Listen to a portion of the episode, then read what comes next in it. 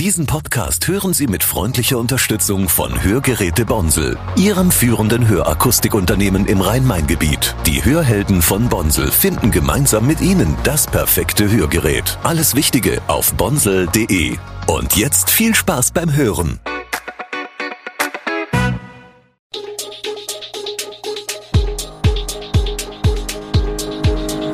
Gude, unser morgendliches News Update.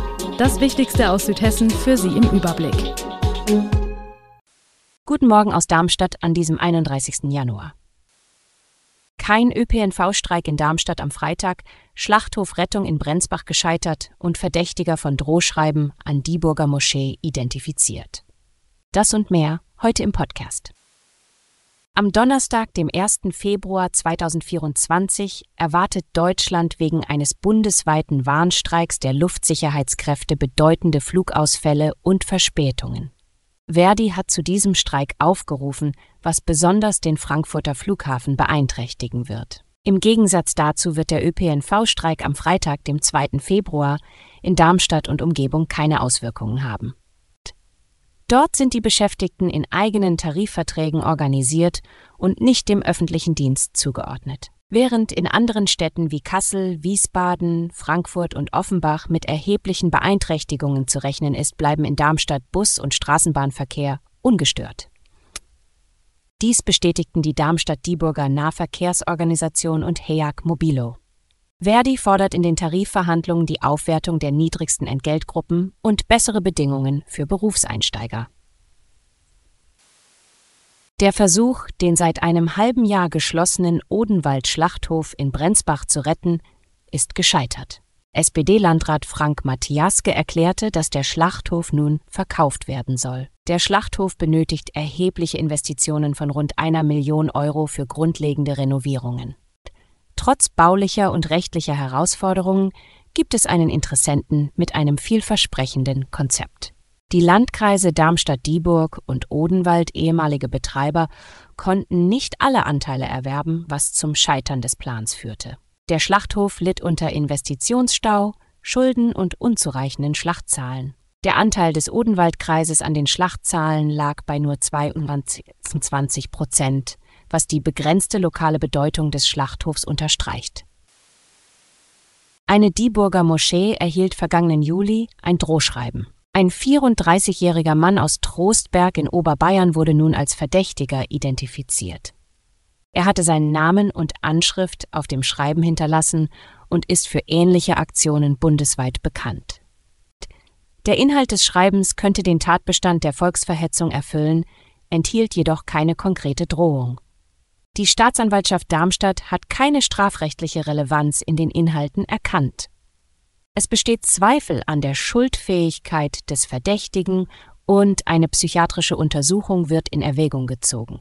Der Fall wird von der Staatsanwaltschaft in Traunstein weiterverfolgt. Der ein oder andere hat den Staatsakt im Bundestag anlässlich des Todes von Wolfgang Schäuble verfolgt. Auch Frankreichs Präsident Emmanuel Macron war dabei und hielt einen Großteil seiner Rede auf Deutsch. Zuvor hatte er seine Rede mit Frank Gröninger aus Lampertheim geübt. Gröninger lebt schon lange in Paris. Er arbeitet mit der Sprachabteilung des französischen Außenministeriums und dem Botschafter in Berlin zusammen. Diese habe den Kontakt zwischen Gröninger und Macron hergestellt. Das Sprachtraining ging flott. Macron sei anspruchsvoll und fordernd, habe eine schnelle Auffassungsgabe.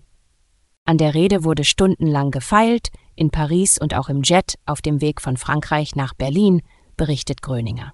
Er war auch mit in Schloss Bellevue beim Empfang vor dem Staatsakt für Schäuble.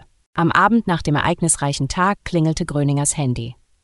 Macron bedankte sich persönlich bei einem Deutschlehrer. Demnächst soll er Macron bei einem weiteren Besuch in Deutschland begleiten. Fastnacht steht vor der Tür. In unserer Region bedeutet das allerdings nicht nur, dass das närrische Treiben seinen Höhepunkt erreicht. Nach dem Rosenmontag steigen traditionell auch die Erkältungszahlen. Besonders Fastnachtssitzungen und Umzüge bergen ein hohes Ansteckungsrisiko für Erkältungen, Grippe und Corona.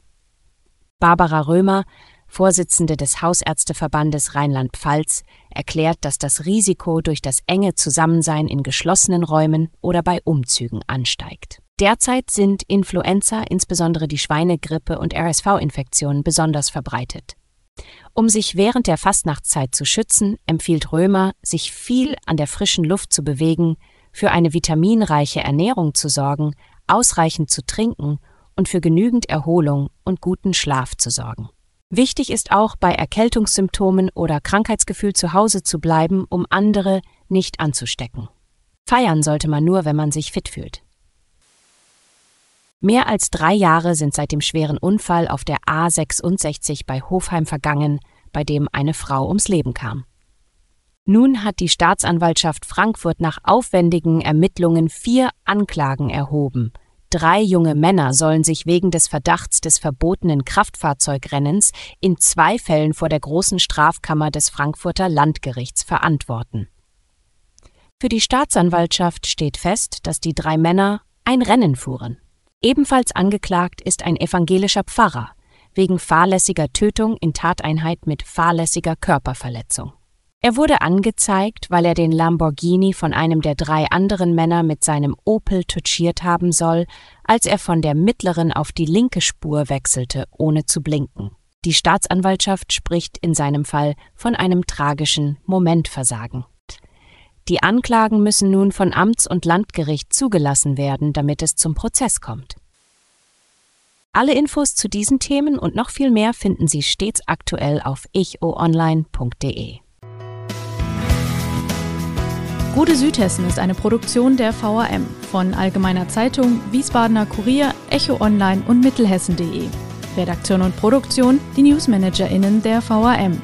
Ihr erreicht uns per Mail an audio.vam.de.